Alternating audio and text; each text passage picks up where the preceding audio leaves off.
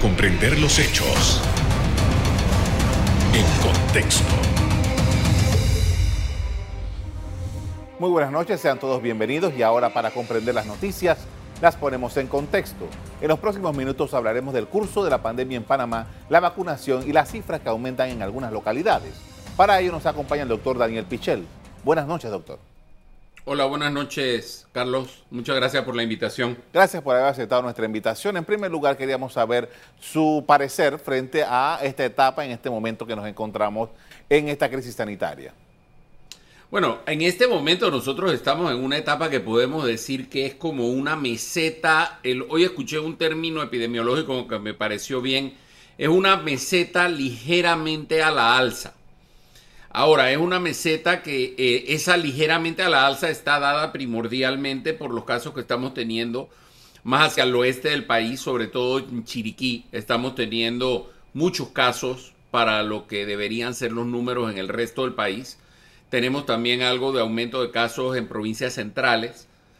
Eh, y comienzan a aumentar un poco en la ciudad de Panamá en ciertas áreas. Eh, sin embargo, comparado con el con, la avalancha de casos que estuvimos viviendo en diciembre y en enero, indiscutiblemente estamos mucho mejor. ya ahí hay otra serie de elementos que se meten, de las cuales me imagino conversaremos en un rato. Precisamente, eh, porque uno de los elementos que eh, las autoridades y todos los especialistas han estado hablando era la necesidad de que el índice reproductivo se mantuviera por debajo de uno. Ahora, ayer escuchamos que estaba en 1.10 que todavía creo que, no sé, eh, es manejable, pero eh, esta tendencia nos preocupa un poco porque eh, habíamos ganado, creo que bastante en este esfuerzo.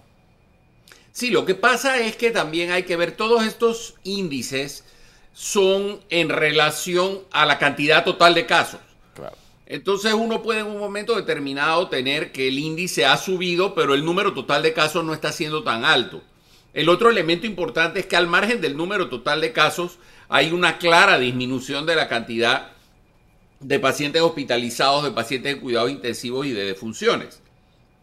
Tuvimos ahí un desfase de varios días que estuvimos con números muy bajos de defunciones y después tuvimos un día que hubo una cantidad muy alta y todo indica que probablemente fue un tema de subregistro por unos días que se actualizó. Eso se ve siempre cuando se tiene una situación como esta donde dependemos de que la, información provenga de diferentes lugares.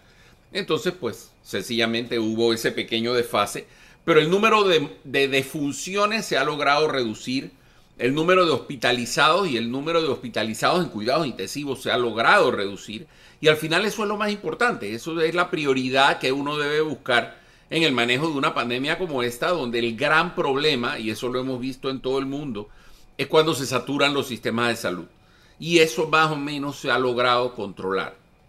Ahora, tomando en consideración lo que hemos avanzado hasta el momento y que todo esto además viene acompañado, a diferencia de lo que pasaba meses atrás, todo esto viene acompañado con una campaña fuerte de vacunación que, eh, que afortunadamente ya está eh, aumentando la cantidad de dosis que están llegando al país. Eh, con esto en perspectiva, quería preguntarle, muchas personas todavía a estas alturas piensan que la vacuna es inmunización y que a mí no me va a dar nada con esto. Y, entonces viene el reclamo de que cómo es que la gente está vacunada y se puede enfermar. ¿Qué observación hace usted sobre eso? El punto es que es lo que se busca en un momento dado con la vacuna. ¿Ok? Y eso hay que entenderlo, cómo funciona una vacuna.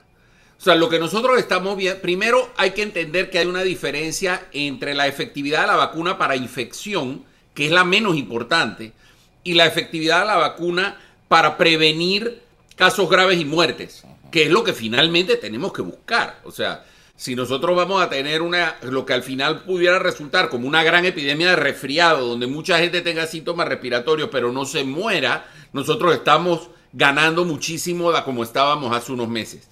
Entonces, lo que se busca con la vacuna es que los casos graves, los pacientes de cuidados intensivos, las hospitalizaciones y las muertes disminuyan. Y eso se está logrando. ¿Por qué se está logrando con la vacuna? Porque se le ha dado prioridad a los grupos de más alto riesgo. Entonces, si nosotros ahora mismo tenemos un paciente de 70 u 80 años que llegaba a tener una letalidad de 20 o 30%. Y ese paciente resulta que ahora se resfría, pero no termina en el hospital y no se muere, nosotros estamos logrando el objetivo de la vacunación. O sea, nosotros no podemos pretender que la vacunación sea un bloqueo absoluto del número de casos porque hay una gran cantidad de elementos que pueden tener que ver. Pero si el sistema inmune de la gente evita que la gente se muere, estamos ya ganando. O sea, esa pelea se está ganando. Ahora, hay casos, como dijo usted al principio, hay, hay lugares, sobre todo en el interior de la República y particularmente en algunos lugares muy, eh, que, que yo sepa, es, es, muy eh, fluctuante. Lugares como San Francisco, lugares como Tocumen, Juan Díaz, a veces suben, a veces bajan. Este, este fenómeno, eh, el comportamiento, nosotros hemos visto ya hay, cada vez hay más actividades económicas que se han abierto, se ha aumentado la capacidad en el transporte público, todo eso eventualmente tiene una incidencia en las cifras. Por supuesto. Ah, explíquenos. Por supuesto. Es un hecho, o sea, el abrir, y era el tema desde el primer momento, el abrir la economía representa aumentar las probabilidades de contagio de mucha gente. Y eso es perfectamente, o sea, así funcionan los virus.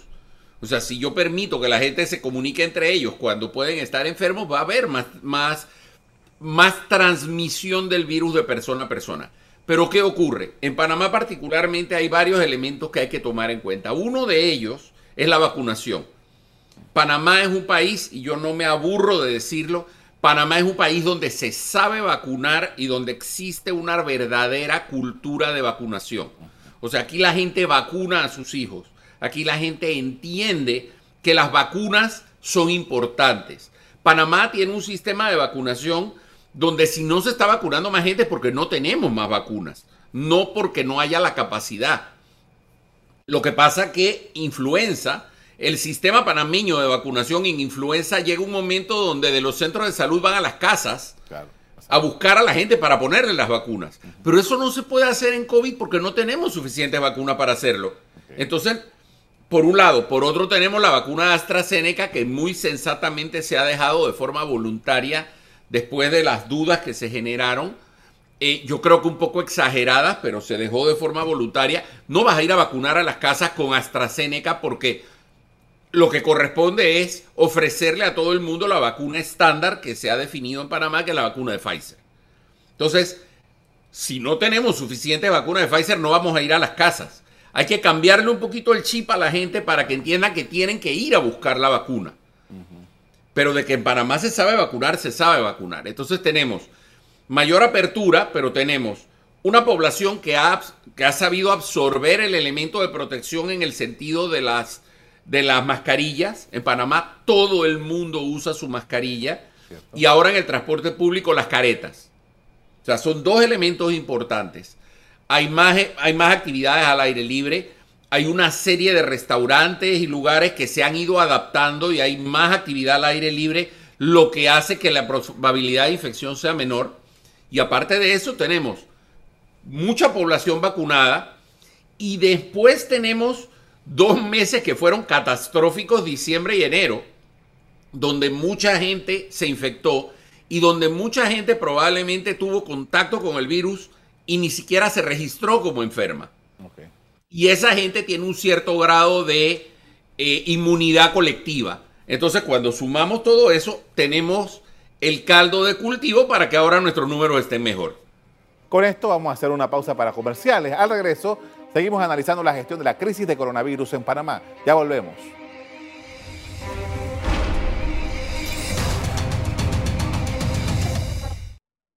Estamos de vuelta con el doctor Daniel Pichel poniendo en contexto el impacto del COVID-19 a 14 meses de su confirmación en el país. Doctor, quería aprovechar que usted es cardiólogo para hablar sobre eh, esto de las comorbilidades, particularmente el reclamo que están haciendo algunos pacientes crónicos para el tema de la vacunación. Eh, Quisiera saber su perspectiva sobre lo que está ocurriendo con eh, eh, este grupo importante de panameños que está ansioso de ser vacunado. Ok, indiscutiblemente ha habido ciertas alteraciones a lo que fue la programación inicial de la vacunación. Estamos claros que lo primero que hay que vacunar, o sea, estamos claros que lo primero fue la gente de primera línea, los médicos, las enfermeras, la fuerza pública, la gente que maneja ambulancias, que son los que están más expuestos. Aparte que son un elemento muy necesario para el manejo de la pandemia. O sea, cada médico, enfermera o, o paramédico que se enferma y deja de trabajar representa un cargo mucho mayor para el sistema de lo que representa cualquier otro caso. Entonces entendamos ese elemento. El segundo es que hay que darle prioridad a la gente que se muere más. Eso creo que nadie lo cuestiona. Los mayores de 70, 80 años son la, gente encamada, la gente que tiene enfermedades severas que requieren ser manejados, porque esos son la gente que se muere primero. Entonces, estamos de acuerdo. Ahí después viene lo siguiente, donde se le debería dar prioridad a las, a las comorbilidades y a los pacientes con enfermedades crónicas. Y ahí es donde han empezado a pasar cosas raras. Entonces tenemos esta historia de los maestros que si dijeron que todavía no van a, que quieren que todo el mundo esté vacunado para ellos volver al trabajo, pero están exigiendo que se les vacune a ellos antes que a un individuo que es hipertenso y diabético. Entonces como que eso no acaba de encajar. Después los diputados, que bueno, los diputados son otro tipo de patología, eso es otra enfermedad, eso es otra cosa totalmente diferente que no tiene agarradero. O sea, lo de, lo de la asamblea yo creo que es, algo que ya está para declararlo desahuciado prácticamente. O sea, ahí no hay mucho que ofrecer. Y lo van a seguir haciendo, que es lo peor. Pero yo sí creo que hay que darle prioridad a las personas con comorbilidades. Ahora, dicho esto, en un país del tamaño de Panamá, donde es cuando tengamos suficientes vacunas, tenemos que empezar a vacunar por calle. O sea, hay que vacunar a todo el mundo. Entonces yo siempre pongo el ejemplo. Una señora de 70 o 75 años que es diabética, que es hipertensa y que tiene que ir a vacunarse. El nieto la acompaña, la lleva en el, la lleva en el metrobús y en el metro. Llegan al lugar donde la vacunan. La vacunan a ella, tienen que regresar los dos. Dos semanas después hay que repetir el viaje para que regresen los dos y quién sabe cuándo van a vacunar al nieto. Porque no vacunaron al nieto el día que llegó con la abuela. Y es una persona menos para enfermarse, para contagiar. Y persona que no se enferma, esto se lo escuché decir al doctor Rebollón y pareció muy sensato. Persona que no se enferma es persona que produce, que es el otro gran problema que tenemos nosotros ahora mismo, que hay que reactivar la economía. Entonces, en el momento que tengamos suficientes vacunas, hay que vacunar a todo el que se deje pinchar el brazo, porque es importante. Ahora, que usted dice a todo el que se deje pinchar el brazo, doctor, existe, y, me imagino que usted ha tenido información sobre eso, personas que tienen algún tipo de comorbilidad, que estamos hablando de eso, que tienen alguna aprehensión. Entonces, cuando se trata, cuando usted es un, un paciente de una enfermedad, que es una especialidad, a lo mejor si yo voy a, yo me trato con un médico privado, yo puedo llamarlo, consultarlo, es fácil, pero cuando se trata de instituciones públicas, el acceso no es tan expedito. Estamos de acuerdo. ¿Cuál es la recomendación? Porque algunas personas todavía tienen alguna aprensión de que si yo sufro de esto y me ponen la vacuna, ¿y, y qué me puede pasar?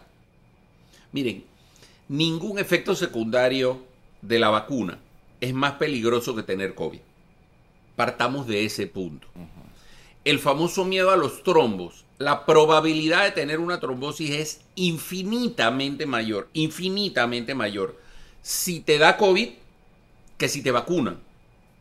O sea, la probabilidad de, yo pongo un ejemplo, la probabilidad de tener trombosis por el uso de la vacuna de AstraZeneca, que es la que se le ha achacado el tema de la trombosis, es aproximadamente de uno de cada 250 mil vacunados. Por cada cuarto de millón de personas hay un caso. ¿Ok? Eso. La probabilidad de tener una trombosis por viajar en avión más de cuatro horas es de una en 50 personas. Estamos hablando 50 versus 250 mil. El embarazo y los anticonceptivos producen muchísimo más riesgo de trombosis de lo que produce la vacuna de AstraZeneca o la vacuna de Johnson y Johnson. Entonces, en el momento que tenemos disponibilidad de vacunas, la gente se debe vacunar. Hay toda una campaña que yo no entiendo el objetivo de la campaña. Honestamente, para mí es un misterio. Y creo que tal vez eso tiene que ver con la formación científica y médica que uno recibió. Pero es inaudito que haya una campaña mundial de inventar todo tipo de locuras sobre las vacunas. Que si un chip, que si un imán, que si el 5G, que si nos van a controlar, que si un laboratorio, que si están tratando de, que si el malvado Big Pharma. Miren, es cierto que la, la industria farmacéutica gana muchísimo dinero, pero entendamos que el día que deje de ganar dinero dejan de desarrollarse medicinas. Desafortunadamente vivimos en esa realidad. Y se están haciendo intentos como lo de quitarla, o sea, liberalizar la protección de patentes para que todo el mundo pueda eh, producir vacunas. ¿Por qué? Porque en este momento la vacunación está en el 30% más rico del mundo por ponerlo de alguna forma, lo cual incluye un porcentaje importante de gente en Panamá. Pero ojo, hay un 70% que no se está vacunando. Y esa es la gente que hay que vacunar. Y ya estamos viendo, por ejemplo, en África, que hay muy poca vacunación y por ahí puede surgir otra cepa que sea otro gran problema. No solo la surafricana, en el centro de África. Y lo triste es que probablemente esos países del centro de África, si hay una cepa de estas, sencillamente no nos vamos a enterar de lo que está pasando ahí porque no va a haber noticias y ahí va a morir un montón de gente y todo se va a complicar. Entonces, yo no entiendo cómo alguien puede decir, no, es que yo no me quiero vacunar. Es lógico tener miedo, es lógico tener, el miedo es humano, es lógico tener dudas, pero yo creo que se ha estado dando mucha información en los medios, en las redes, en todo tipo de programas para tratar de restarle esas dudas a la gente. Y tiene que entenderse que la única manera de salir de una cosa de esta magnitud es a través de la vacunación. Y mientras no estemos vacunados, hay que cuidarse. Con esto vamos a hacer otra pausa para comerciales. Al regreso, seguimos analizando el comportamiento del COVID y el proceso de vacunación en el país. Pronto regresamos.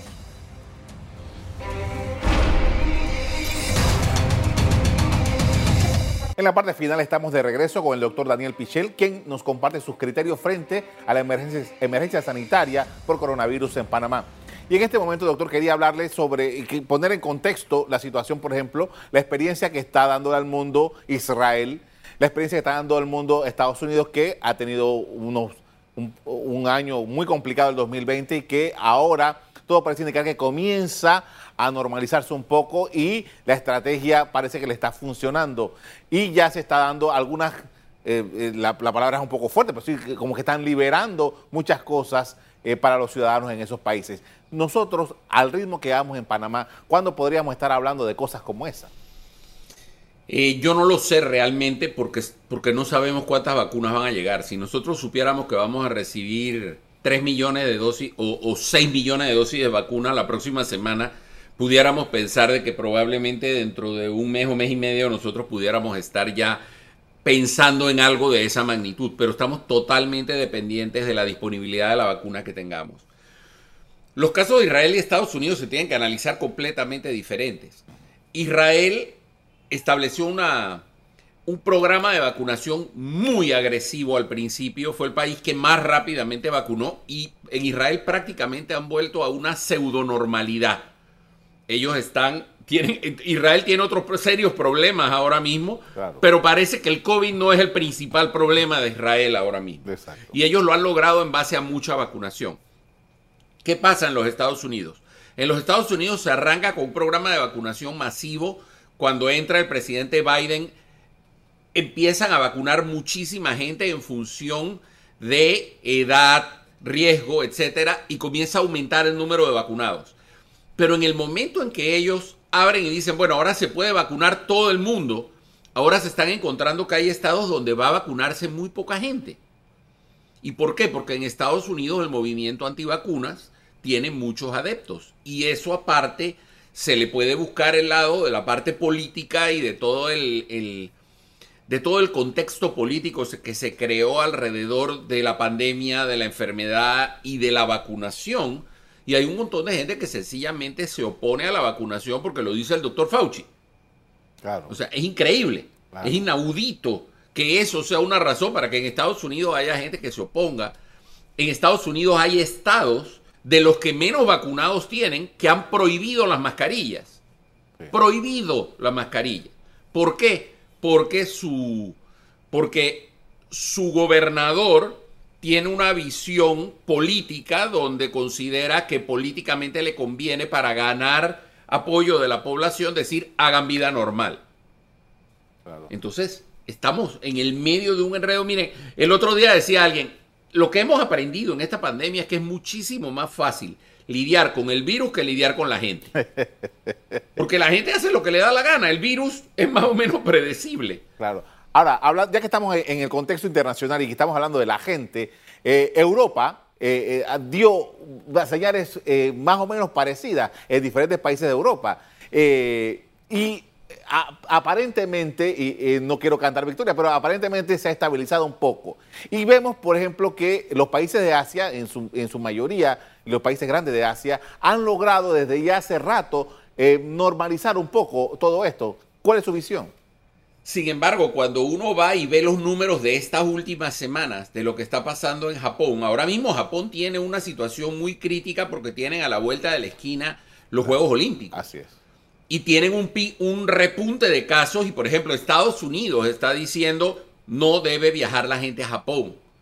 Y eso representa todo un trauma desde el punto de vista de organización de los del de un evento mundial como las Olimpiadas. Y eso que estuvieron, tuvieron unos, unos, una competencia hace un par de semanas y eso fue lo que el detonante, ¿no? Claro, pero es que eso es parte del problema. Y el otro tema es que afortunadamente para Japón, Japón es un país con donde hay la suficiente cantidad de gente para llenar estadios. Porque esa es otra, o sea, no es lo mismo un evento en un país con la población de Japón que un evento en un país o con la población de Brasil o con la población de Estados Unidos que un evento con la población de un país latinoamericano mucho más pequeño. O sea, Colombia tiene 40 millones de habitantes, pero Colombia no podría mantener llenos los estadios de una Olimpiada con lo que esto implica. Sin embargo, Japón tiene muchas, tiene muchas otras opciones. Aún así, es, es, llamar la atención y decir, oye, todo se veía muy bien, pero ahora entre las cepas, los viajes, la gente que llega, que se bajaron muchas de las, de las precauciones, están teniendo un repunte de casos. Y Estados Unidos está considerando decirle a la gente no vayan a las Olimpiadas. Probablemente no a los atletas, porque lo más seguro es que todos los atletas para poder ir van a estar vacunados. Y su probabilidad de, enfermarse van a ser muy bajas. Pero para la población general, si a, un país que organiza una Olimpiada le dicen que no puede ir nadie de los Estados Unidos y de Europa, imagínense lo que significa. Ahora, finalmente, doctor, ya en los minutos finales, eh, estamos, todo el, planeta entero está enfocado en el tema de la vacunación como una alternativa efectiva para combatir el virus. Pero, en, qué, ¿en qué ha quedado las investigaciones que se hacen para tratamientos en los hospitales, para tratamientos que se puedan dar a los enfermos? Eso continúa, eso está continuando, eso, eso nunca ha parado. El problema es que el impacto de la vacunación es infinitamente superior.